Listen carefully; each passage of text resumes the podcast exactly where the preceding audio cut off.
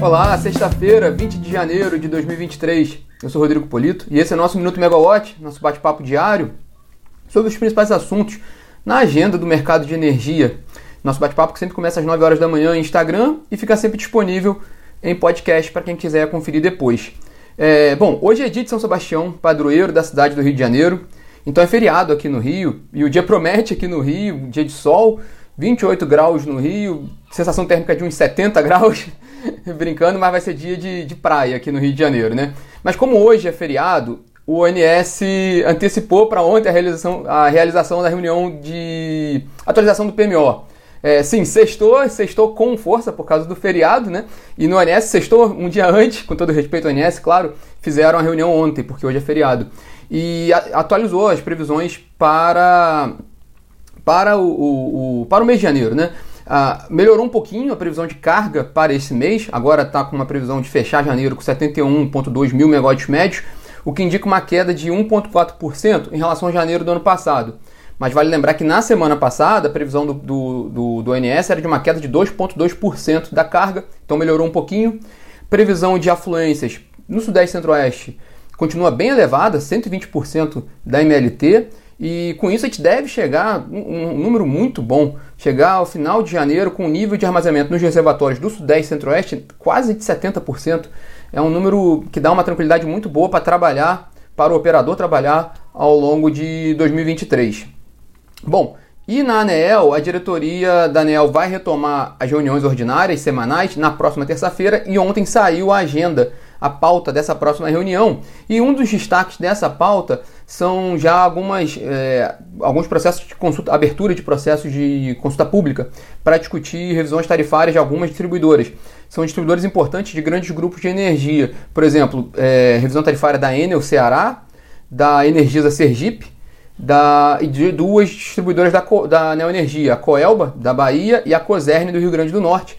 Isso pode dar um pouquinho um, uma ideia né, do que, que a ANEL está olhando para o processo, para a formação dos preços de energia no próximo ciclo tarifário. Quer dizer, o que a ANEL está olhando ali nos próximos ciclos tarifários, melhor dizendo, né?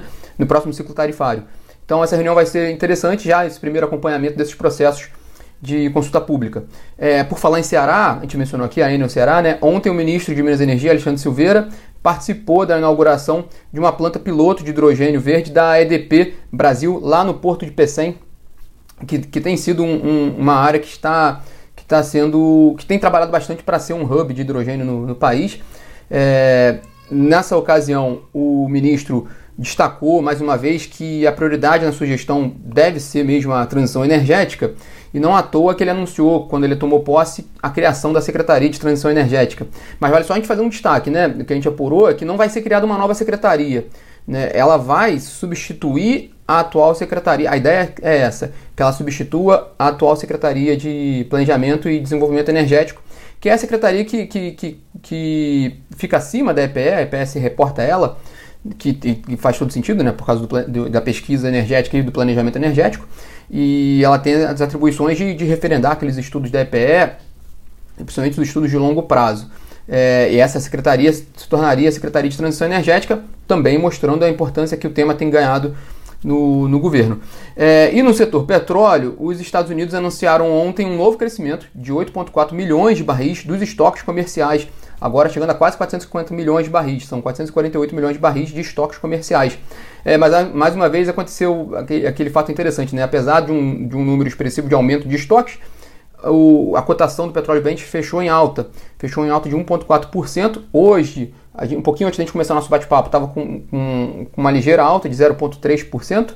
As ações de Petrobras tiveram uma alta muito forte ontem, é, acima de 3%, mas também pesou ontem o pagamento dos dividendos, né, a segunda parcela daquele, daqueles dividendos bilionários.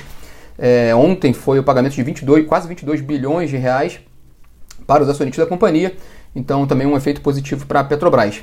E falando sobre hoje, com o fim de semana chegando, o feriado no Rio de Janeiro e o destaque da mídia e do mercado como um todo voltado para o pedido de recuperação judicial das lojas americanas e também para a agenda que o presidente Lula vai ter com as Forças Armadas, o, a agenda do setor de, de, energia, tanto na área de energia elétrica quanto de petróleo e gás, está bem tranquila hoje. Tanto que o destaque hoje é uma reportagem do Estadão, do, do broadcast do serviço do, do Estadão sobre a ES Gás, distribuidora de gás natural do Espírito Santo, porque o governo capixaba prevê privatizar a companhia até abril.